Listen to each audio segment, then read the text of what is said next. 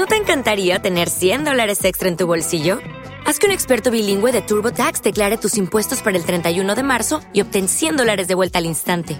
Porque no importa cuáles hayan sido tus logros del año pasado, TurboTax hace que cuenten. Obtén 100 dólares de vuelta y tus impuestos con 100% de precisión, solo con Intuit TurboTax.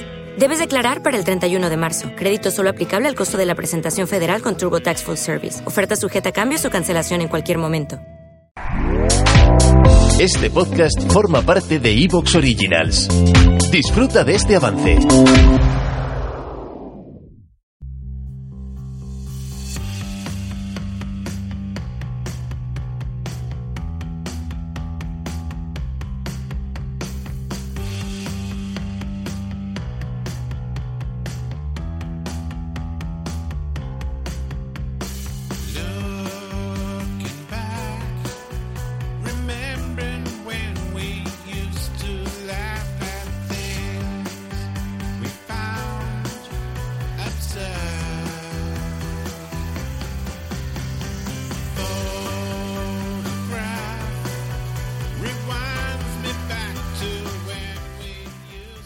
Muy buenos días, muy buenos días a todos los escuchantes.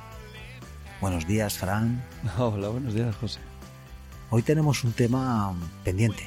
Sí. Eh, hace mucho tiempo tocarlo.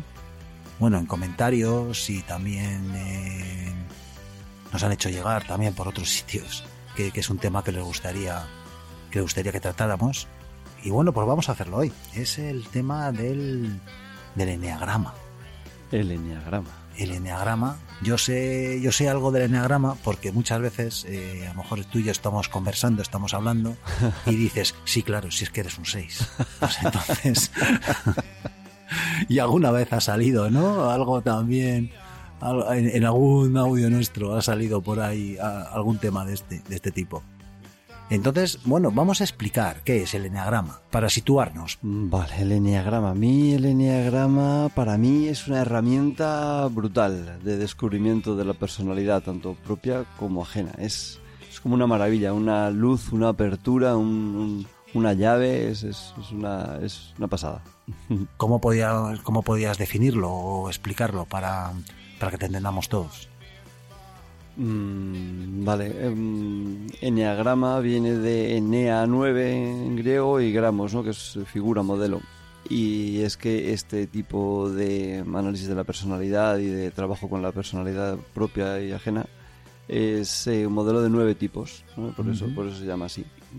Ah, me suena lo de eneatipo, ¿no? Eneatipo, claro. Claro. Se dice tipo o enatipo, sí. Mm. A mí me, me impacta porque cuando de repente caigo en la cuenta de, de en qué número, tipo, eneatipo es alguien, eh, como que me viene un torrente de información que encaja. Eh, como esto, me estás psicoanalizando, ya no, no hago las extras, como dice un, amigo. Aquí sí que pasa, de repente es como, ostras, y es esto de que tienes poderes para... parece eso. Porque, por ejemplo, en consulta, como en la primera vez que venga alguien le vea el tipo, digo, no te pasará esto, y esto, y esto otro, es como que me has estado investigando o algo, no Se puede ser. asusta. Sí, sí, es, es, es muy, muy potente, una herramienta muy potente y muy compleja, también es muy compleja. Así a priori parece como que no es tan compleja, ¿no? Porque, bueno, lo que relata más o menos son esos nueve eneatipos que tú comentas y eh, cada eneatipo eh, se refiere a un tipo de personalidad que en principio mm, lo que es la humanidad encaja, cada, cada individuo encaja en uno de esos nueve eneatipos. Sí, así es como, como la teoría principal, a veces hay pequeñas divergencias entre ellas, pero como la teoría principal afirma. Quería hacer un inciso previo para, para aclarar, para que creo que pueda ayudar a, a explicarlo. Mm. Eh, en la ciencia actual se trabaja de otra manera. Es que eh, el enneagrama es algo muy extraño, es más bien un descubrimiento más que una creación.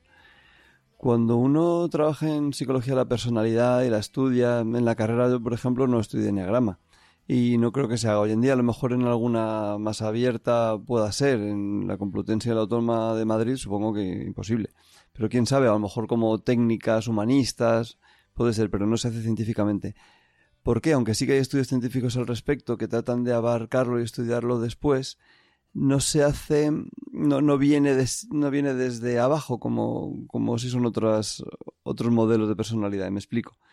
Eh, en ciencia lo que se hace es, a ver, eh, ¿cómo funciona esto? Pues vamos a ver, vamos a juntar eh, patrones de personas. Pues esta persona es tímida, también se define como introvertida, también eh, dice que habla poco. Ah, pues mira, todo eso puede ser como un factor, una, una propiedad de la persona, que nosotros llamamos factores. Ah, mira, y hay factores como que son, están en el extremo opuesto, ser extrovertido, que, que en psicología se dice extravertido. Ajá. Eh, pero eso a veces se me escapará la A, porque lo decimos así cuando se investiga. Ya, pues mira, esto es como una dimensión de dos polos, pero que todo referencia a lo mismo.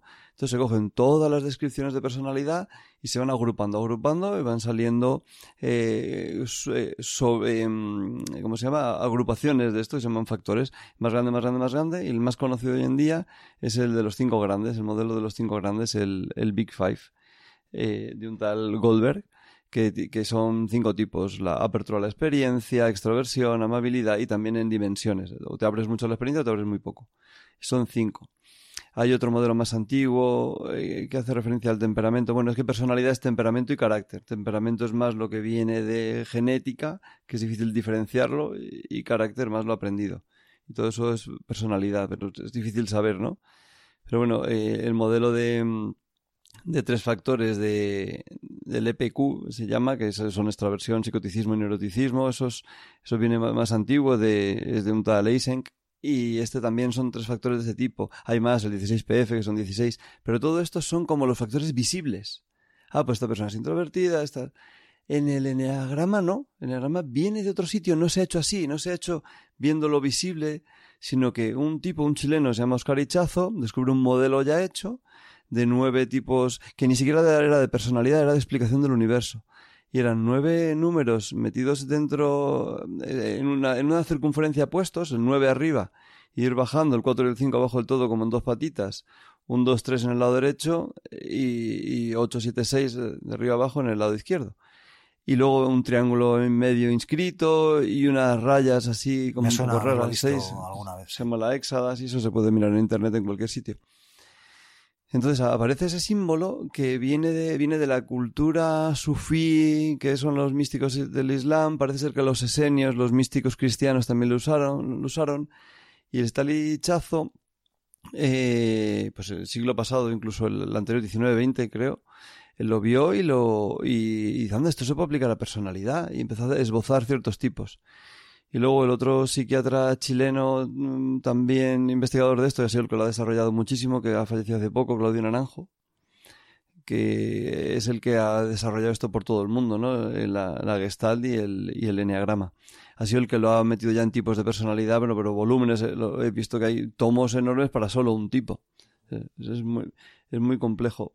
Eh, luego entraremos un poquito más en la complejidad. Entonces esto es al revés, es algo interno. Te estaba hablando de la distorsión profunda. En el enneagrama dice, eh, te puedes comportar tímidamente y ser exactamente al tímido de al lado, pero la motivación puede ser diferente.